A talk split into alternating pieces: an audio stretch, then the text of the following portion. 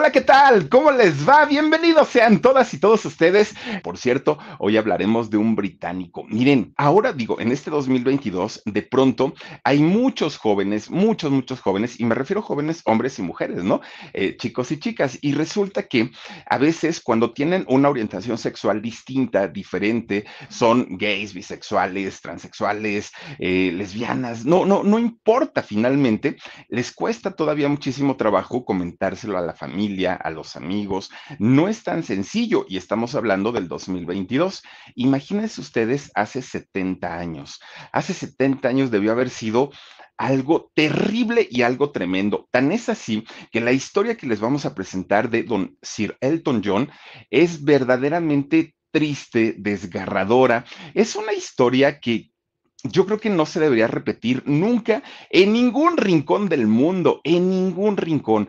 Tener junto a nosotros a una persona con tremendo talento, creo yo que es motivo para enorgullecernos independientemente a lo que les guste o a lo que puedan eh, hacer en la intimidad de su casa, en la intimidad de sus cuatro paredes. No hay por qué darle explicación al mundo de lo que uno hace estando en la intimidad. Nadie lo hace, nadie sale a decir, ay, anoche hice esto, me hicieron esto. No, no, no, no, no. Son cosas muy, muy, muy privadas y en ese sentido creo yo que para toda la gente de la comunidad es importantísimo que se tenga ese respeto. Y lo comentamos en esta semana porque obviamente estamos en la semana del Pride, en donde se están llevando a cabo alrededor del mundo una cantidad de eventos y, me refiero no solamente al cotorreo y a todo esto de, de las marchas, que se hace y que lo, se disfruta, ¿no? Yo he estado por ahí en varias, pero resulta que todo tiene un motivo y todo tiene un porqué. Antes se pedían los derechos que en muchos países se han conseguido, pero ahora mismo, por ejemplo, en Japón acaban de decir no al matrimonio igualitario. Dijeron, no, eso no se puede hacer de acuerdo a la cultura, de acuerdo a, a lo que ellos, pues de alguna manera tienen en sus, en sus creencias, pues resulta que dijeron no, matrimonios igualitarios todavía no, por lo menos en Japón o al menos en esta legislatura. Entonces, hay lugares y hay países en donde todavía se tiene que luchar por estos derechos, cuando todo, todo esto debería estar ya legislado a nivel mundial. ¿Por qué? Porque finalmente a nivel mundial somos personas y somos seres humanos. ¿Qué le costó a Don Elton John el algún día tener que salir y hablarlo y decirlo, nada más ni nada menos que el desprecio de sus propios padres, de los dos. Pero a un nivel de verdad que ya sobrepasa lo, lo, imaginable, lo pensable. A lo mejor uno dice, bueno, pues se enojó el papá o se enojó la mamá y le dejaron de hablar por algún tiempo. puede ser hasta cierto punto entendible, ¿no? Por las tradiciones, por la cultura, por la religión, por lo que quieran. Pero resulta que el nivel de desprecio que le, eh, tuvieron, ya no viven sus padres a, Elton John, rebasó y sobrepasó lo que un padre quizá pensamos que nunca le haría a sus hijos y se lo hicieron él. Eh, espantoso de verdad todo lo que él vivió y la manera en que él dijo, me vale gorro, yo voy a salir adelante y se convirtió en un ícono, no solamente para la comunidad, sino para el mundo de la música, para el mundo de la moda, para el mundo del glamour, un hombre verdaderamente fascinante, fascinante, la vida de Elton John y hoy se las voy a platicar de principio a fin, así es que los invito a que me acompañen, Fíjense que a lo largo de pues tres años o pasadito de tres años que hemos estado platicando de, artistas aquí en el canal del Philip, nos hemos dado cuenta que los artistas, si algo tienen en común, es que son excéntricos, es que son pues, pues personas que, que, que tienen pues como esa magia y que no se sienten igual a todas las personas. Ellos se sienten diferentes, de, pero es, es un sentir, incluso antes de que sean artistas, ellos ya lo traen, ¿no? Eh, este sentimiento. Bueno, pues el caso de Elton John no solamente es excéntrico, es exageradamente excéntrico. Su vida eh, ha sido una vida muy rara, también muy triste y con muchos excesos. Claro que Sir Elton John cayó en excesos y bastante, bastante fuertes. Miren, hablar de este personaje en solo una hora créanme que nos quedaríamos muy cortos, mucho, muy cortitos, porque es un hombre talentoso y muy, muy, muy polémico este personaje. Reginald, el nombre real de este personaje, eh, Kenneth de David, ¿no? El, nombre de él. Fíjense, hace 75 años allá en Inglaterra. Y resulta que su historia, desde que él era pequeño, es una historia bastante complicada. ¿Por qué? Porque resulta que Stanley, su padre, Stanley Dwight, eh, un hombre que además de todo, él era teniente de vuelo, su padre. Y obviamente, pues pertenecía de alguna manera a eh, un, un eh, grupo, pues armado, ¿no? Parte del ejército como teniente de vuelo, porque además de todo, justamente le tocó la época de la Segunda Guerra Mundial. Entonces, pues claro que andaba de lugar en lugar, pues con su, con su avión, el papá.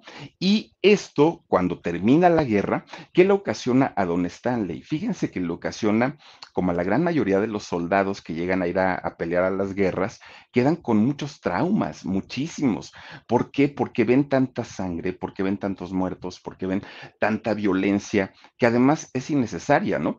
Pero, pero resulta que la mayoría de los que logran sobrevivir no quedan bien. La mayoría quedan muy, muy, muy traumados. Y ese fue el problema de Don Stanley. Una vez que termina la guerra y puede regresar a su casa, la situación para él fue muy complicada y tenía ataques violentos, o sea, era una, una situación descontrolada en donde no eh, eran ataques de ira y no los podía controlar de ninguna manera. Bueno, y por otra parte, doña Sheila, la madre de, de, Elton John, fíjense que era una mujer muy explosiva. Doña eh, Sheila Ayland Dwight era una mujer con un carácter verdaderamente fuerte. Elton John describe eh, el carácter de su madre como una mujer explosiva. Él, él decía que era como, como un explosivo a punto de estallar. No le podían decir eh, niña bonita porque inmediatamente gritaba, se aceleraba y aparte era muy hiriente la señora, mucho. Y entonces, estas dos personas, eh, tanto el teniente de vuelo como doña Sheila, pues miren, dicen por ahí el dicho, dice el dicho, Dios los hace y ellos se juntan. Pues resulta que se conocen y se casan. Y justamente se casan al, al finalizar la Segunda Guerra Mundial. Es el, ahora sí que la fecha que ellos escogen para poder eh, llevar a cabo su matrimonio. Bueno, un matrimonio que ya de por sí con una persona violenta era mucho. Ahora los dos era peor. Bueno, se lograron entender ellos, ¿no? Y dijeron, bueno, pues ya la aguanto a ella y ella aguantaba a él. Tienen a un solo hijo.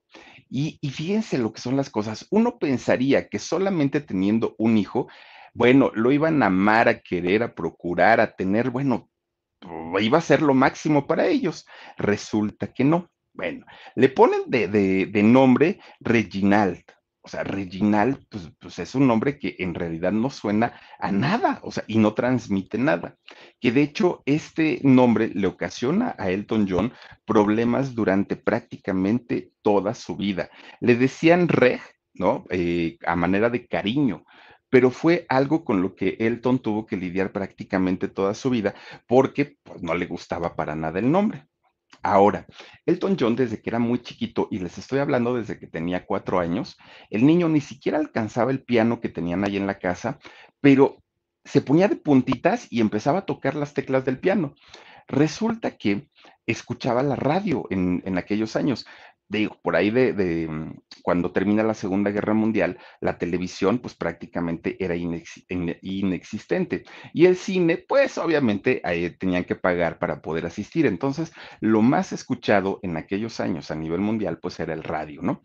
Y Elton John escuchaba la música y solamente de oído, a sus cuatro añitos, ya se aprendía las canciones en el piano, ¿eh? No, no, no crean que nada más tarareado. Bueno, pues su mamá, a su mamá le daba lo mismo, ¿no? Así como que, ay, mira, está tocando el piano, qué chistosito. Pero era la abuelita, la abuelita materna, la que se dio cuenta que el chamaco traía talento, traía con qué. Y fue la abuelita quien empieza a decir, échale ganas, tú vas a poder, eres muy, muy bueno, chamaco. Fue la abuelita, ella, porque ni el papá ni la mamá prácticamente estaban de acuerdo en que Elton John, pues obviamente, eh, bueno, en, en, ese caso era Reg, eh, desarrollara este talento. Bueno, pues fíjense que cuando cumple siete años de edad, ya era prácticamente un maestro en el piano. Fiesta que hacía el papá, el teniente de vuelo, o fiesta que hacía la mamá, el niño siempre se sentaba al piano, apagaba el radio, el tocadiscos, y él empezaba a tocar el piano. Y como estaba tan chiquito, los invitados, pues obviamente estaban fascinados con él. Entonces, resulta que cuando cumple 11 años, la Real Academia Musical de Londres le da una beca. Pero no crean que una beca buscada por sus papás, no, una beca porque se empieza a correr de voz en voz o, de boca en boca el gran talento que tenía este niño, 11 años y ya era un gran pianista.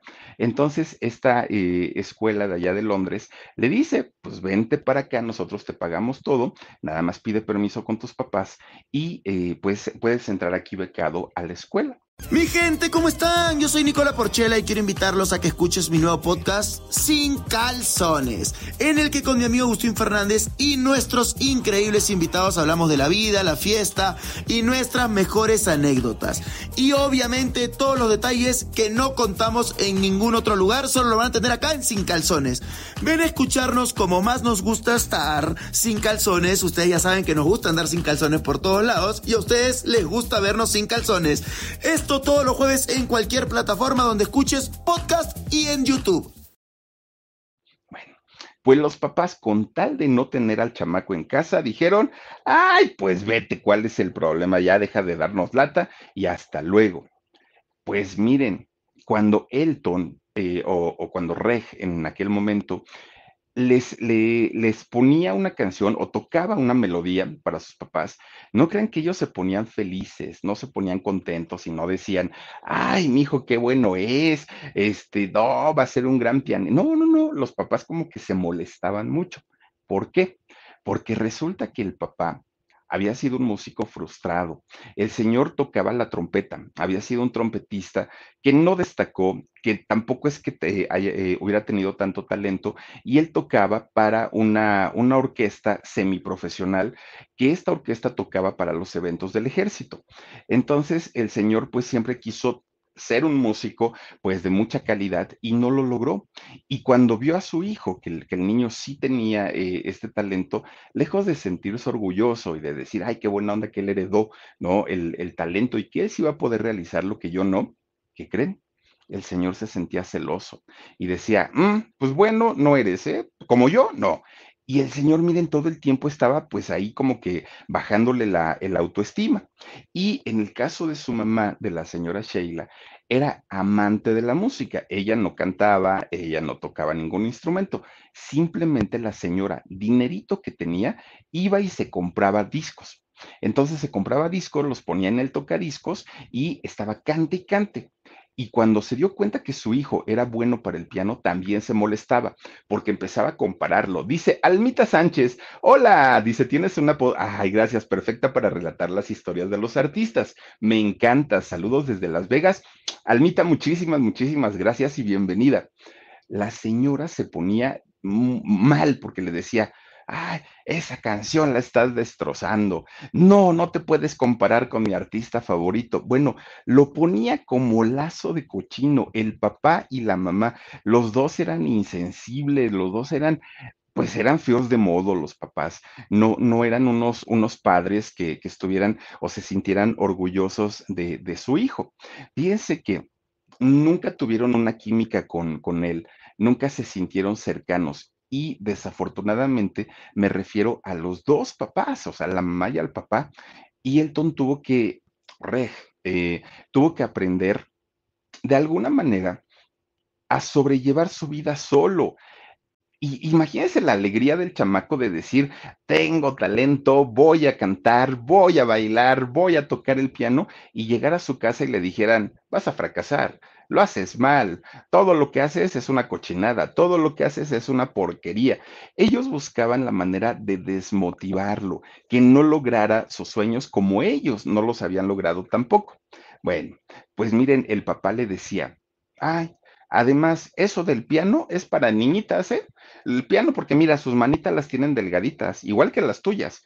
Eso es para, para, para niñas. Ponte a estudiar algo que de verdad te, te, deje y que sea, además de todo, una profesión de hombres. Estudia para ingeniero, estudia para algo en donde se ejerza la fuerza, no nada más que estés ahí como niñita y hasta la hacía burla el señor. Y pues obviamente Rex, su, su hijito, pues se sentía muy mal porque decía, pues sí, pero a mí no me gusta, a mí lo que me gusta es la música. Y aparte de todo, pues sí, efectivamente, él estaba muy finito y era muy modosito desde aquel momento. Claro que los papás siendo Reg un niño, se daban cuenta perfecto. Los papás sabían que tenían un hijo diferente, que tenían a un hijo distinto, pero finalmente, pues, pues tampoco lo aceptaban. Bueno, eh, ni siquiera Reg lo sabía ni se había dado cuenta. Él vivía su, su adolescencia como cualquier muchacho, pero los papás, claro que lo notaban. Y entonces, la señora, sobre todo Sheila, se portaba muy cruel con él muy cruel. Le criticaba absolutamente todo. Cualquier ac- actuar de su hijo, si tenía amigos, esos amigos son una mala asociación. Si iba a hacer un examen, mm, vas a reprobar. O sea, todo, absolutamente todo lo que el muchacho hacía, la señora se lo reproba, se lo reprobaba, se lo rechazaba. Siempre, siempre era la cosa de estarlo lastimando y de estarlo hiriendo. Pues miren, para, para este muchacho, el llamarse Reg era una, pues era un recuerdo triste de su infancia, porque cada día que iba pasando, sus padres iban siendo más duros con él. Al verlo más grande y al verlo con actitudes distintas, con actitudes diferentes, no se sentían a gusto y lo iban rechazando cada vez más y cada vez más iban siendo los insultos, las agresiones. No, no le iba bien para nada a, a este muchacho. Resulta que él piensa en aquel momento que le habían puesto este nombre por venganza, que se lo habían puesto como un acto de crueldad, porque en la escuela le hacían burla por el nombre. Y llegó a odiar este nombre. El muchacho decía, es que no puede ser que mis papás, encima de que no me quieren, que me maltratan, que me humillan, que, que, y todavía ponerme ese nombre para darme en la torre, él odió, odió ese nombre. Bueno, pues miren, le, le ponían apodos, lo albureaban, era una cosa que él, además de todo, pues no, no sabía cómo contrarrestar esta forma de los chamacos que lo maltrataban y simplemente se sentaba a llorar. Bueno, pues resulta que de repente un día los papás le anuncian que se iban a divorciar, ya no se llevaban.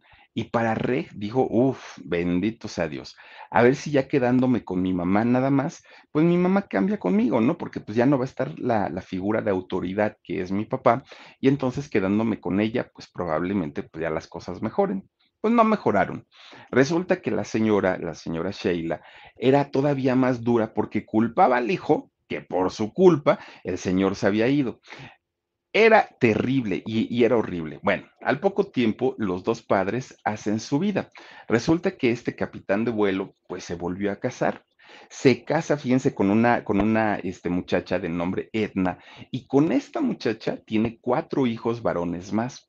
Ahora, aquí lo extraño o lo, o lo raro es que el papá, que ya tenía cuatro hijos más, además de, de, de Reg, con los cuatro hijos fue un padre maravilloso, amoroso, bueno, un, una cosa que Reg veía y decía, ¿y por qué conmigo no fue así? Los lleva a pasear, los lleva al parque, les enseña actividades y conmigo nunca hizo eso. Pues miren, cuando el papá se fue de la casa de, de, de Reg y de su mamá, ni siquiera se despidió de su hijo.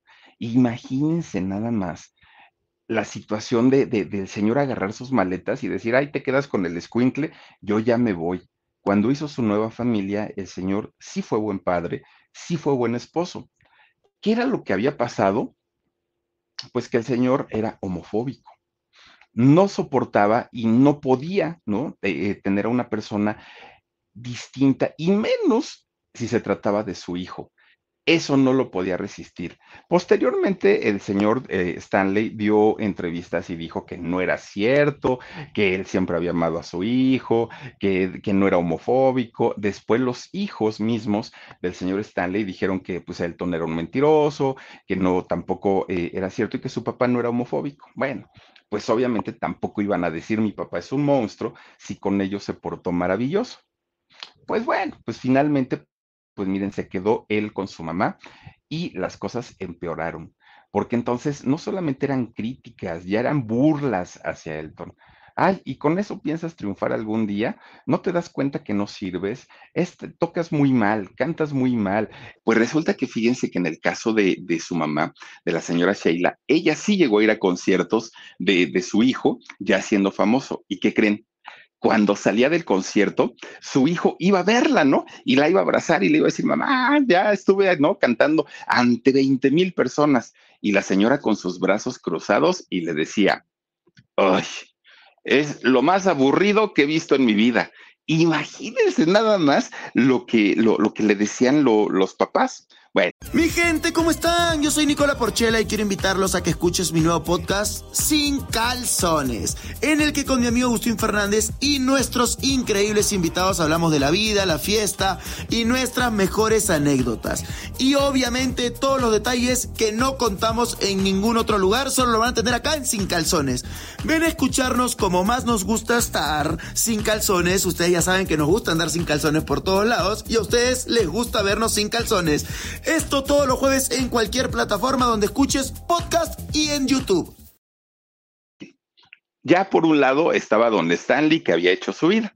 Pues resulta que doña Sheila también, fíjense que ella también se casó con un pintor, un pintor de nombre Fred Brother.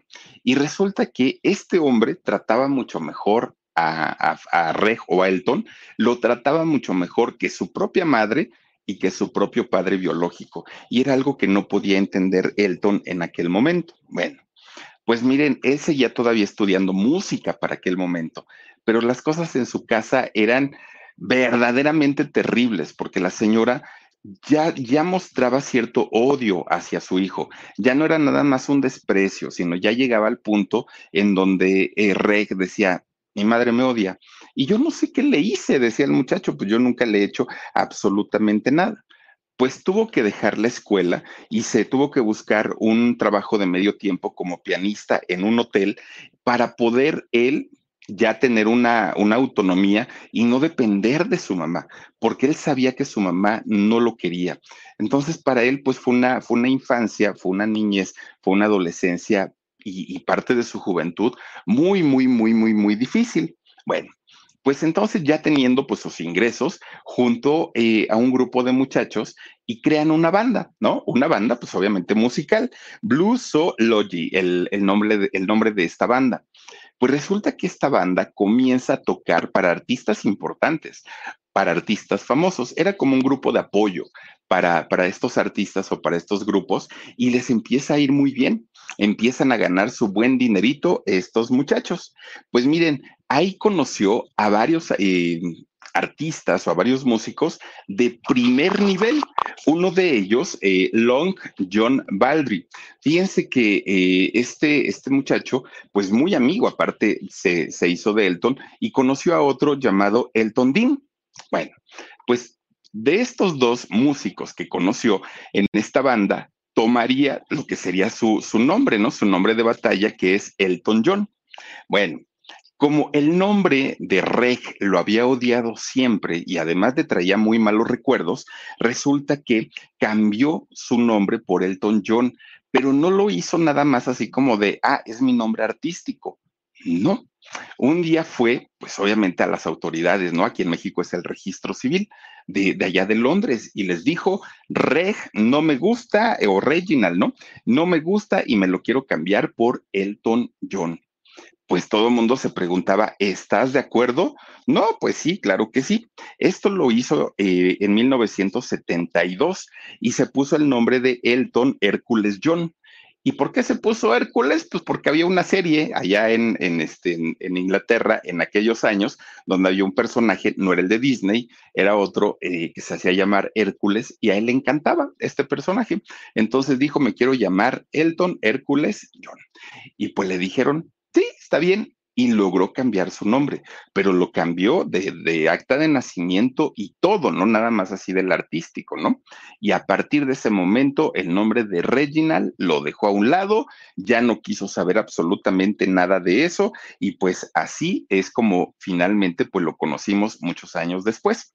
Bueno, pues saca su primer disco allá en Londres ese disco, pues digamos que lo dio medio a conocer, pero no lo lanzó a la fama, solamente fue como, ah, miren, salió un muchacho que pues tiene ahí algo de talento, ¿no? Fue hasta que conoce a un poeta muy importante allá en, Inglaterra de nombre Bernie Taupin.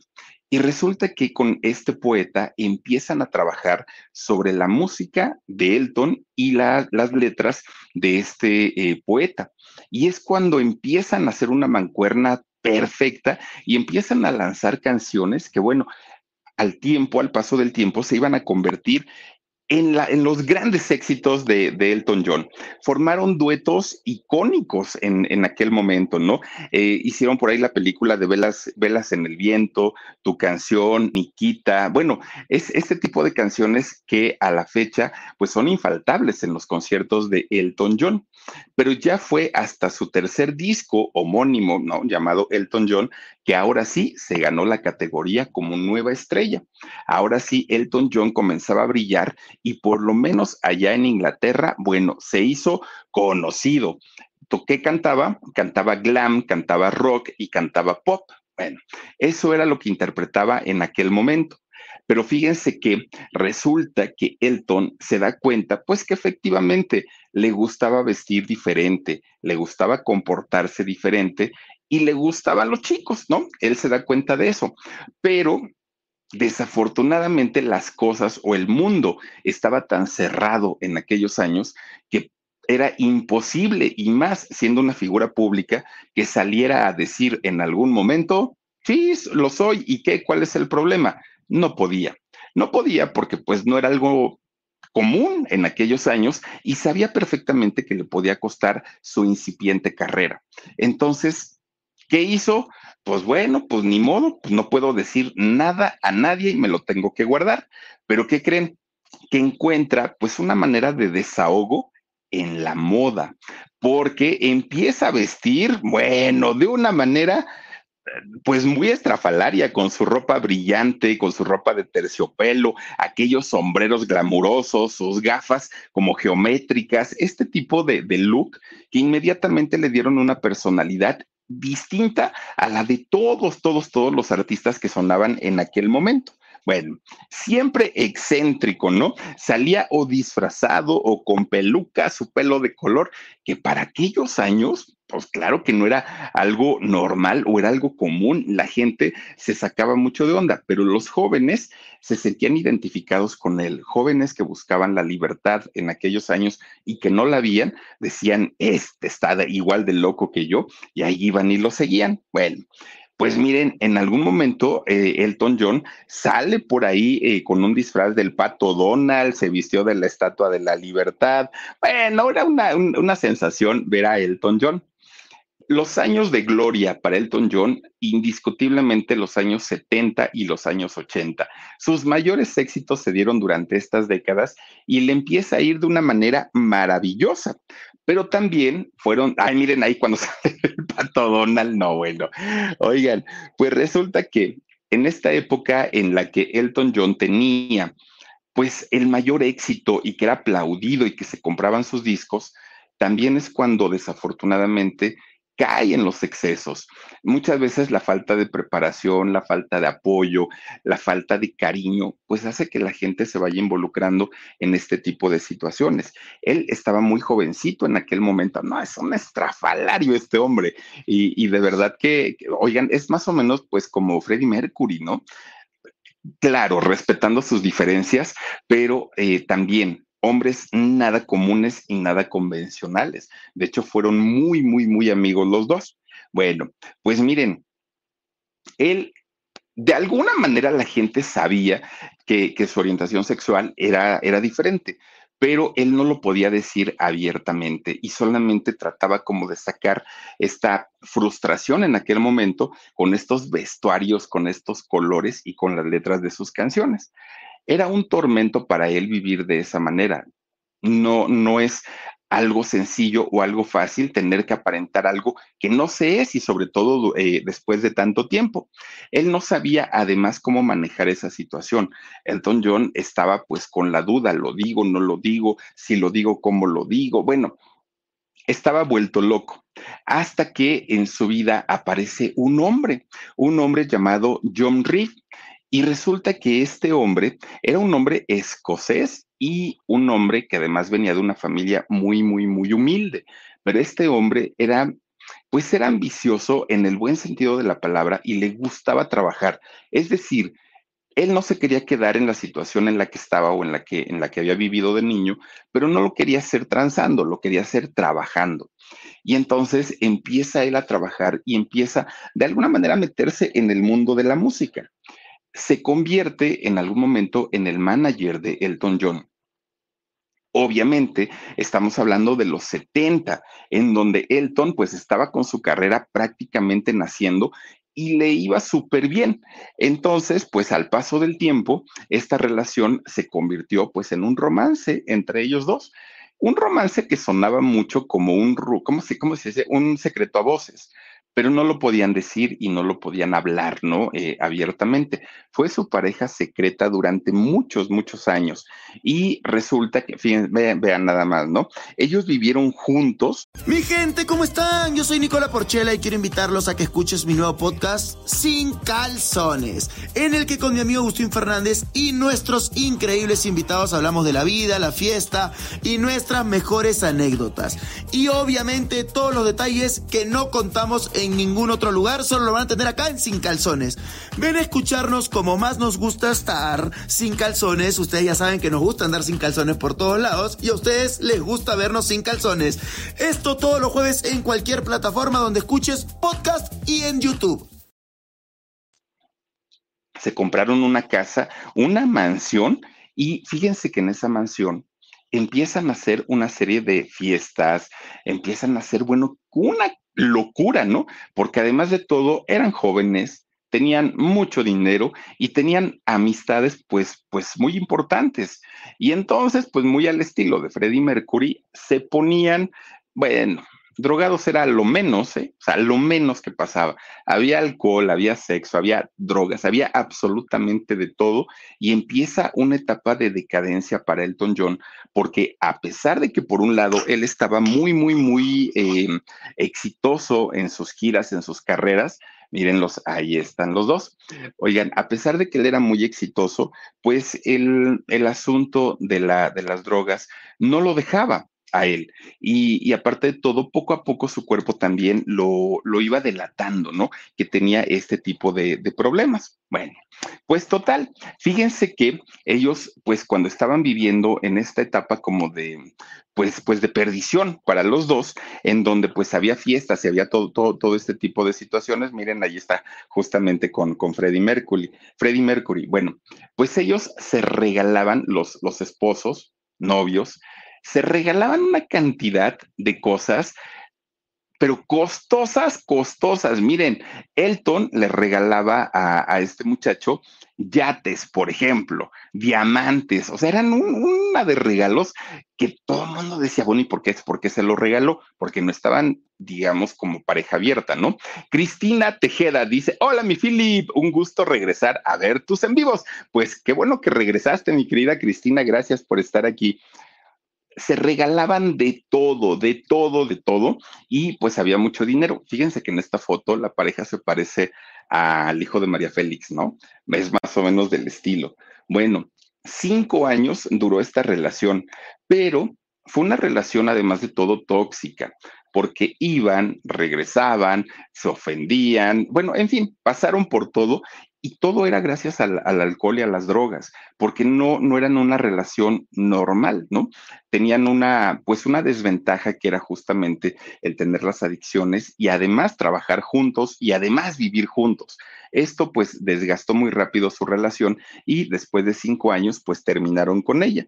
Bueno, pues resulta que justo cuando cumple 29 años de edad, Elton John escandaliza al mundo ¿Y por qué? Porque a sus 29 años, un día sale y dice, señoras y señores, soy bisexual, dijo él. Él no, no, comentó en aquel momento que era homosexual, que era gay, él dijo, soy bisexual. Y con esta declaración, bueno, el mundo se escandalizó. ¿Cómo es posible que este muchacho, bueno, imagínense nada más, en ese momento, doña Sheila, no, no, no le dijo, ¿cómo se te ocurre? ¿Qué van a decir los parientes y el mundo? Y bueno, la señora estaba muy preocupada, ¿no? Pues resulta que para aquel momento ya no estaba con, con este hombre, con John Reed, con quien fue su pareja, ¿no? Ya finalmente habían terminado, aunque la relación como manager y, artista seguía. Ellos siguieron trabajando todavía durante algún tiempo porque eran una muy, muy, muy buena eh, mancuerna. Bueno, pues resulta que Reed, este eh, hombre, John Reed, muy, se, hizo tan famoso y tan célebre representando la carrera de Elton John que empiezan muchos artistas a buscarlo y empiezan a buscarlo para que lo representara. Entre ellos lo busca Freddie Mercury para que represente a la banda Queen. Y fíjense que sí, representó a Andrew Lloyd Webber, por ejemplo. Imagínense nada más, ¿no? Este hombre, John Reed, se hace de una fama, miren a la Mónica Naranjo, ahí la tienen, oigan, se hizo de una fama y de una fortuna tremenda, tremenda. Así es que cuando llega el año del 98, pues finalmente dice, ¿sabes qué, Elton? Yo ya no te puedo seguir representando, tengo artistas más grandes y con permiso y adiós. Y entonces cuando, cuando dejan de, de, trabajar juntos, pues no le gustó para nada a Elton John. Y entonces Elton le pone una demanda a este hombre, a John Reed, y le dice, ¿sabes qué? Siento que me robaste millones de dólares con eh, el trabajo que hiciste. Yo te tenía toda la confianza y pues me defraudaste. Y John Reed, fíjense que se defendió. Él metió abogados, él dijo, esto no es cierto y te lo voy a comprobar pues que resulta que logra comprobar que no había robado nada y además contrademanda a, a, Elton John y resulta que le saca un dineral, pero un dineral porque dijo, dañaste mi imagen, yo como manager, ahora con qué cara voy a ir a pedir trabajo y necesito que me indemnices todo ese dinero. Y le sacó un dineral a Elton John por haberlo acusado de robo cuando en realidad pues no, no lo logró comprobar. No es que no haya sucedido, quién sabe, pero no lo logra comprobar y por esta razón tiene que indemnizarlo y tiene que pagarlo. Bueno, este hombre, John Reed, se retira. Imagínense el dineral que le sacó, que se retiró, ¿no? De trabajar. Dijo, ay, bueno, ya no necesito trabajar con lo que me dio Elton, con eso vivo feliz. Tiene nuevo novio, se compró una mansión y dijo, ay, se quedan, yo ya no quiero saber nada del mundo del espectáculo. Bueno, pues resulta que Elton se relaciona con un hombre llamado Gary y con él pues sigue con su proceso de adicciones. Gary y Elton se siguen drogando durante mucho tiempo y aumenta, eh, en lugar de dejar, eh, pues de alguna manera el, el vicio, lo incrementa y se empiezan a meter más cosas además de todo. Y Elton, cuando la gente le decía, pide ayuda, estás muy mal, bueno, él decía, están locos, yo no, yo estoy bien, yo no soy adicto, adictos son los que se inyectan y yo no me he inyectado nada todavía. Elton no se asumía ni como gay ni como drogadicto. Y esto era un problema, y era un problema porque al no tocar fondo para los vicios, pues no piden ayuda. Y entonces su, su, vida iba en descenso. Y además de todo, pues su cuerpo, ya les digo, lo estaba resintiendo. Bueno, decía Elton, yo no tengo problemas con las sustancias, pero ¿sabían ustedes que Elton John fue hospitalizado varias veces por sobredosis? Y Elton cuando despertaba decía, ay, no es que creo que estaba muy cansado por los conciertos y por eso me desmayé. No, era en realidad una sobredosis. Y empezaba también con estos síntomas de la abstinencia, porque resulta que estando hospitalizado, pues obviamente no le daban drogas. ¿Y qué era lo que pasaba? Empezaba con ataques de furia, con ataques de ira, igualito que su papá y resulta que empezaba a hacer cosas muy locas. Por ejemplo, un día estaban en un ensayo eh, para, para un concierto y empieza pues él a sudar frío, ¿no? Y, con estos síntomas de la abstinencia, y como no tenía para, para meterse nada, pues de repente empieza a quitarse la ropa, se empieza a quitar la chamarra, la camisa, el pantalón, los zapatos, calcetines y calzones, fuera ropa. Y pues la gente le decía, Elton, ¿qué estás haciendo? Y, y aventaba golpes, se volvía verdaderamente loco Loco, loco, loco. Bueno, y, resulta que ya sin la representación que, tenía, pues obviamente con, con quien había sido su amigo, pues desafortunadamente el trabajo para él pues estaba bajando, ya no tenía tampoco tantas presentaciones porque ya estaba más metido en las drogas que nada y tampoco tenía una relación eh, fija, no tenía una relación estable, su vida se convirtió en un caos. Y en ese, en ese tiempo ni siquiera sus padres estuvieron ahí para ayudarlo, para apoyarlo. Se sabía perfectamente que el muchacho pues estaba por malos pasos, pero los papás, pues bien, gracias, ¿no? Brillaban por su ausencia. Miren, tan mal estaba y tanto que la gente le decía, Elton, acepta, acepta lo que eres, que él se negaba tanto hasta que finalmente un día se casó y se casa con una chica, ¿no? Y, a eso, de alguna manera, bueno, pues orillaban a la gente que, era homosexual en aquellos años a tener que casarse, a tener que tener hijos para darle gusto a la sociedad.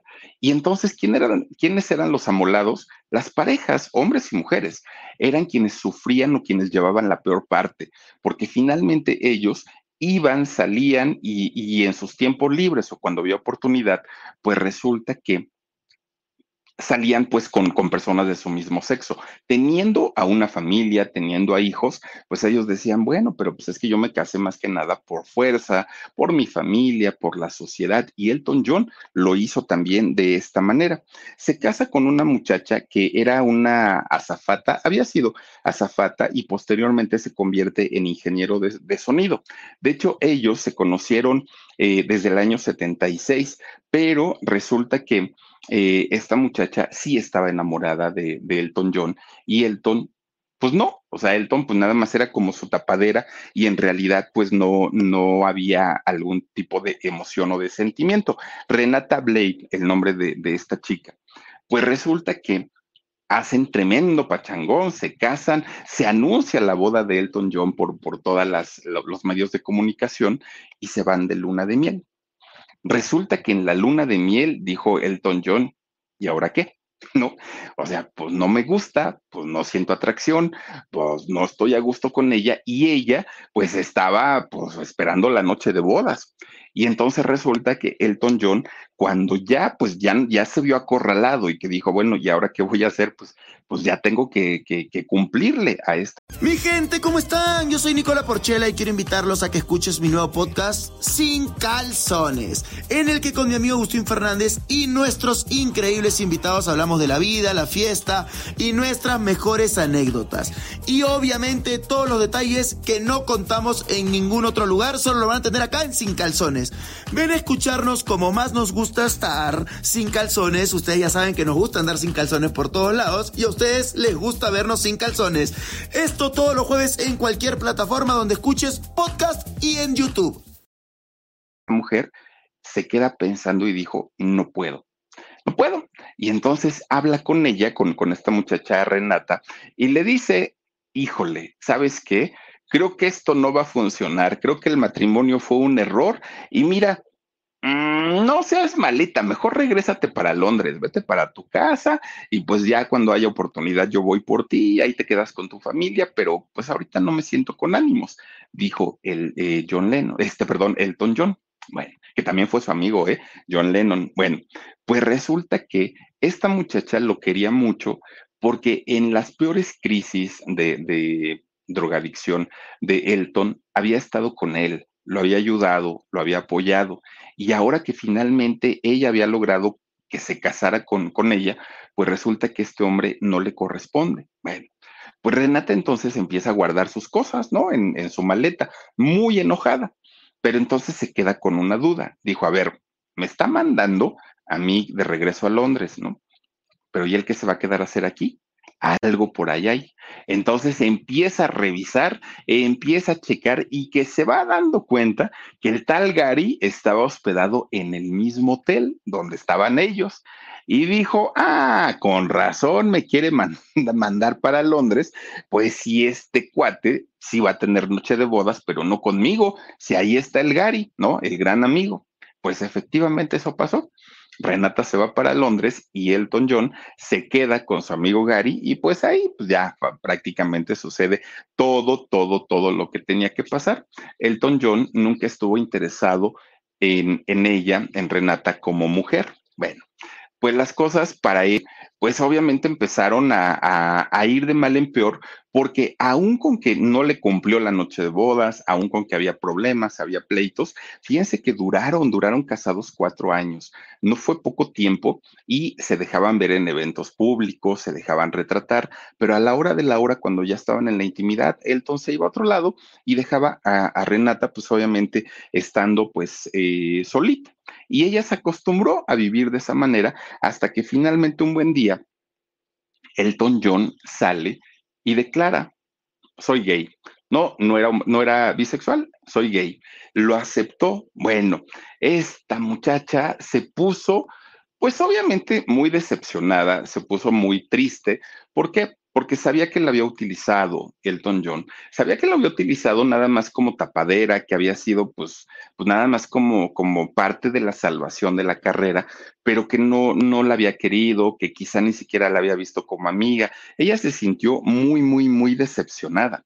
Y entonces fíjense que eh, esta muchacha le pone una, pues una demanda, ¿no? A, a, Elton John para sacarle dinero y ella estaba consciente que era justamente para eso, para sacarle dinero. Y en el caso de Elton, pues sabía también que bien, bien ganado lo tenía.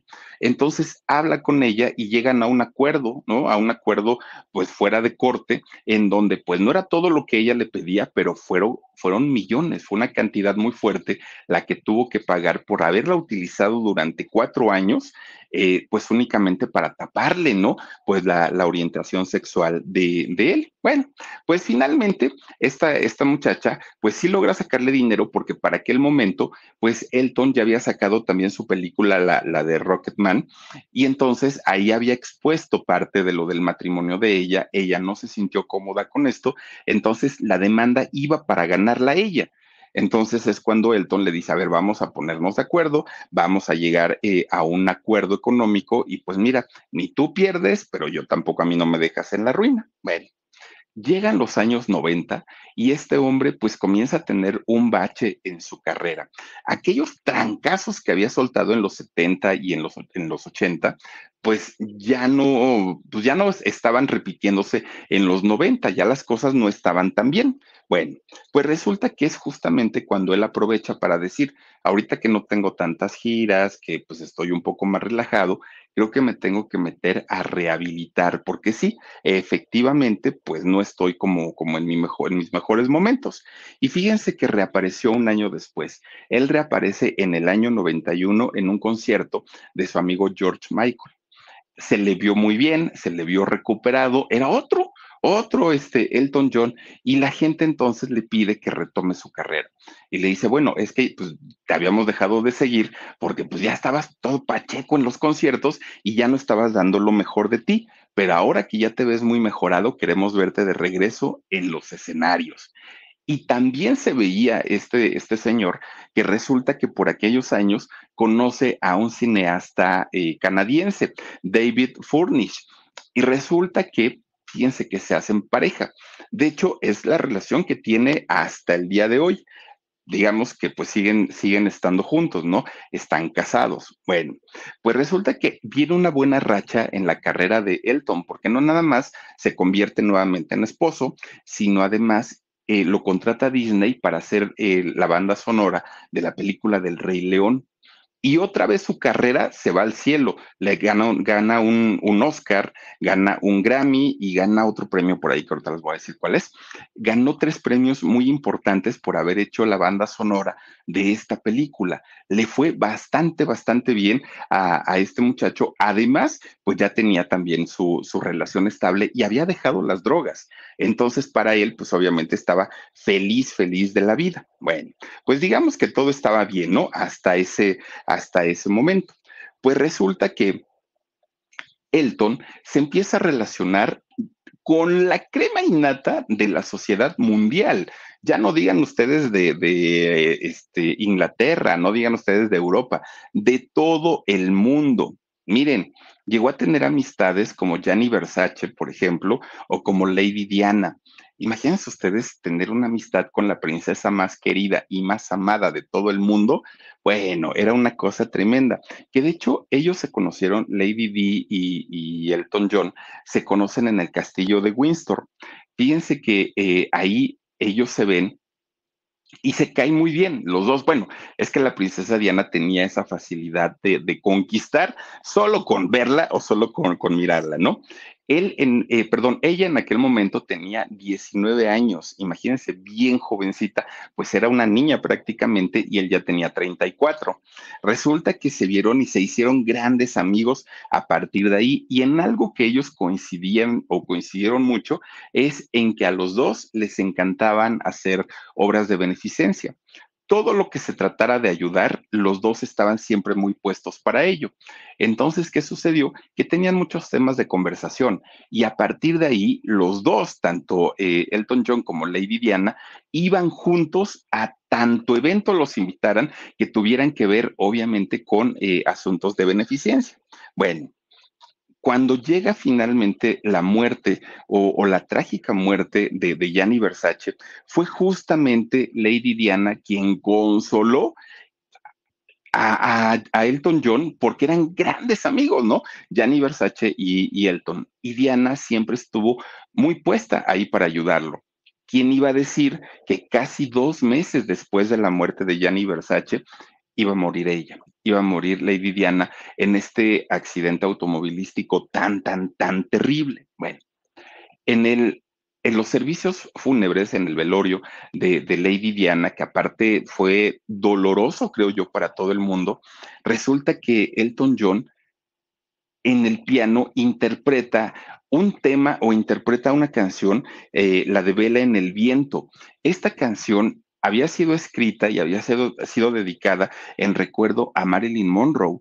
Y esta canción la interpreta pues ahora justamente Elton John en honor a su gran amiga Lady Diana. Bueno, pues resulta que es todo un fenómeno. Miren, de entrada, nada más para que nos demos una idea de la importancia que tenía a nivel mundial Lady Diana, fue visto este, este funeral por más de 2.500 millones de personas.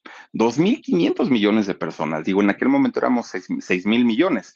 Imagínense, casi la mitad del mundo viendo el funeral de, de, Lady Diana. Bueno, esta canción se convierte en un trancazo que de hecho esta canción, eh, Elton John prometió no volverla a cantar ni a tocar, a menos que se, la, se lo pida alguien de la casa real, ¿no? alguien de la familia real. Fuera de ahí, no la vuelve a cantar por nada del mundo porque le ocasiona muchísimo, muchísimo dolor a este personaje. Bueno, pues resulta que esta canción vendió lo que ustedes se puedan imaginar de discos, muchísimos. Bueno, imagínense, 33 millones de discos fueron los que vendió esta canción. Y ustedes dirán, uy, no, pues se ha de haber hecho multimillonario Elton John con esta canción. Pues resulta. Mi gente, ¿cómo están? Yo soy Nicola Porchela y quiero invitarlos a que escuches mi nuevo podcast Sin Calzones, en el que con mi amigo Agustín Fernández y nuestros increíbles invitados hablamos de la vida, la fiesta y nuestras mejores anécdotas. Y obviamente todos los detalles que no contamos en ningún otro lugar, solo lo van a tener acá en Sin Calzones. Ven a escucharnos como más nos gusta estar sin calzones. Ustedes ya saben que nos gusta andar sin calzones por todos lados y a ustedes les gusta vernos sin calzones. Esto todos los jueves en cualquier plataforma donde escuches podcast y en YouTube. Que no, él se dio todos los derechos, todos los derechos musicales, de letra, de todo de la canción a las ONGs o estas eh, asociaciones no gubernamentales. ¿Por qué? Porque era algo que hacía Lady Diana o que hizo durante toda su vida. Y eh, Elton John estaba muy convencido que, Diana, estando en el cielo o estando donde se encontrara, se iba a sentir muy complacida al saber que su amigo, pues, hizo algo en favor de los desprotegidos con, con motivo del funeral de Diana. Entonces, eh, Elton, a partir de ahí también se compromete ahora el doble, porque decía, tengo que hacer lo que yo normalmente hacía de ayudar a la gente, más lo que ahora ya no puede hacer Diana. Entonces empieza a ayudar de una manera mucho más fuerte, ¿no? A estas eh, organizaciones que, se preocupan por los niños, que se preocupan por los viejitos, que se preocupan por, por la gente con VIH, en fin, eh, eh, el, John, perdón, Elton John, me confundo, discúlpenme, Elton John siempre ha sido una persona que está muy, muy, muy metido en la ayuda para todo lo que se necesite o para todo lo que se requiere. Bueno, pues resulta que gracias a esta canción que interpreta en el funeral de Lady Diana, gana otro Grammy. Pero no solo eso, lo manda a llamar también este, eh, la reina Isabel. Fíjense, dice por aquí, Almita Lilian dice, ¿eso es ser amigo? Claro, por supuesto que sí. Fíjense que lo manda a llamar la, este, la, la reina Isabel y lo condecora como caballero, es decir, a partir de ahora se le iba a conocer como Sir Elton John, ¿no? Por esta contribución a la música, pero también a las obras de caridad. Y es, es un título que pues no lo posee cualquier persona, lo tiene también eh, Paul McCartney, ¿no? También, pero no es tan común o no es tan, ay, a cualquiera se lo dan como aquí el, el, este, el honoris causa, no. Es un título pues que sí es muy peleado y es muy deseado, aparte de todo. Bueno, pues miren, resulta que como todo estaba muy bien ya en la vida de él, ya no se drogaba, ya estaba muy metido en, su, en sus eh, conciertos, en sus fechas, en sus giras y todo, pues resulta que en el año 2005 se casa, ¿no? Él decide casarse, a, que coincidió además con la aceptación del matrimonio igualitario allá en Londres y se casa con este cineasta David eh, Furnish. Bueno, pues digamos que desde el momento en el que se casan, David, este, su, su novio, su esposo ahora, ¿no? Siempre le decía, vamos a adoptar un hijo, vamos a, y, y yo quiero tener un hijo. Pero ¿qué creen? Que Elton decía, no. Y siempre puso por, por pretexto el decir, es que ya estoy viejo, es que ahorita yo cómo voy a andar cargando un chamaco. No, no, no, siempre decía eso Elton. La realidad no era esa. La realidad es que él estaba traumado por su niñez y por su infancia. Él sabía perfecto lo que había vivido con su mamá y con su papá. No había sido un niño querido, no había sido un niño apoyado y él tenía terror de convertirse en lo que sus padres habían sido. Y él decía, si yo soy papá, quiero darles todo el tiempo que no me dieron a mí, quiero darles todo lo material que no me dieron a mí, quiero darles todo y entonces por eso se resistía tanto, tanto, tanto a convertirse en padre. Bueno, pues total, un día lo convence, ¿no? Su marido, el David, y dice Elton, está bien, pues ya ándale, pues si quieres adoptar, adoptamos. Y se fueron a Ucrania, y en Ucrania fueron a visitar pues un orfanato. Allá pues se enamoran, en el mejor sentido de la palabra, se enamoran de un chiquillo, ¿no? De, de, un niño. Y dicen, este es nuestro hijo y nos lo vamos a llevar y todo. E empiezan a hacer los trámites de la adopción. Pero los ucranianos dijeron, no. No les dieron razones, simplemente no calificaron para, para la paternidad probablemente por ser dos padres, probablemente por la edad de ambos, probablemente por las profesiones de ambos, por lo que haya sido, pero no les dieron al bebé pues Elton dijo, bueno, ya lo intentamos, ¿no? Que no se haya podido, pues ya ni modo. Pues resulta que el David estaba duro y dale, y quiero ser papá, y quiero ser papá, y quiero ser... Hasta que ya el Elton le dijo, a ver, si de veras tanto quieres, vamos a hacer algo. Vamos a alquilar un vientre. Ahorita está muy de moda por lo de Ricky Martin, ¿no? Así tuvo a sus hijitos. Dijo, vamos a alquilar un vientre y lo hacemos de esa manera. En el 2010 es cuando finalmente da a luz una mujer con su, con su hijo, ¿no? Su primer hijo, Zachary, eh, o Zachary, ¿no? El, el, niño. Pues felices los dos, David y, y Elton, felices de la vida porque finalmente lograron convertirse en papás. Y además lo hicieron pues de una manera más más sanguínea, ¿no? Por, por decirlo de, alguna manera. Y ya en el 2013 nació su segundo hijo, Elijah. Nace eh, este muchacho también de la misma manera, ¿no? Con un vientre subrogado. Es como finalmente se convierten en papás de estos dos niños. Bueno, la relación con su mamá en el momento que Elton John se convierte en padre empeoró. Si ya de por sí era una relación espantosamente horrible, en el momento que él se, se mm, convierte en papá, la mamá se hace todavía más dura, más rígida y menos amorosa, que nunca lo había sido. Se convierte Sheila en una piedra en el zapato para Elton John. Nunca pudieron llevarse bien y nunca hubo ningún comentario de aceptación para su hijo. Todo era en contra, todo era en contra. Miren, resulta que cada disco que sacaba Elton John y que era premiado, que, que era galardonado, su mamá le decía, es un asco, es una porquería. Yo no sé cómo hay gente que pueda pagar por esas cochinadas a ese nivel. Bueno, si Elton de pronto compraba un cuadro eh, para su casa, le decía, ay, está re feo, ¿para qué lo compras? Si iba a un concierto de él, es lo peor que he visto en mi vida, está súper aburrido. Bueno, era una cosa terrible, terrible, terrible, ¿no? Todavía le dijo su mamá, antes de que se casara con, con David, todavía le dijo, y yo no sé para qué andas haciendo el intento ahí queriendo conocer gente, estás feo, nunca vas a conocer a alguien, no va a haber nadie para ti, ya resígnate a que te vas a morir solo. Así le decía la señora. Bueno, cuando el momento, en el momento que anunció eh, Elton John, pues que ya su salida del closet, ¿no? Finalmente se declaró como gay 100%. Bueno, la señora le hizo un tremendo berrinche, pero berrinche.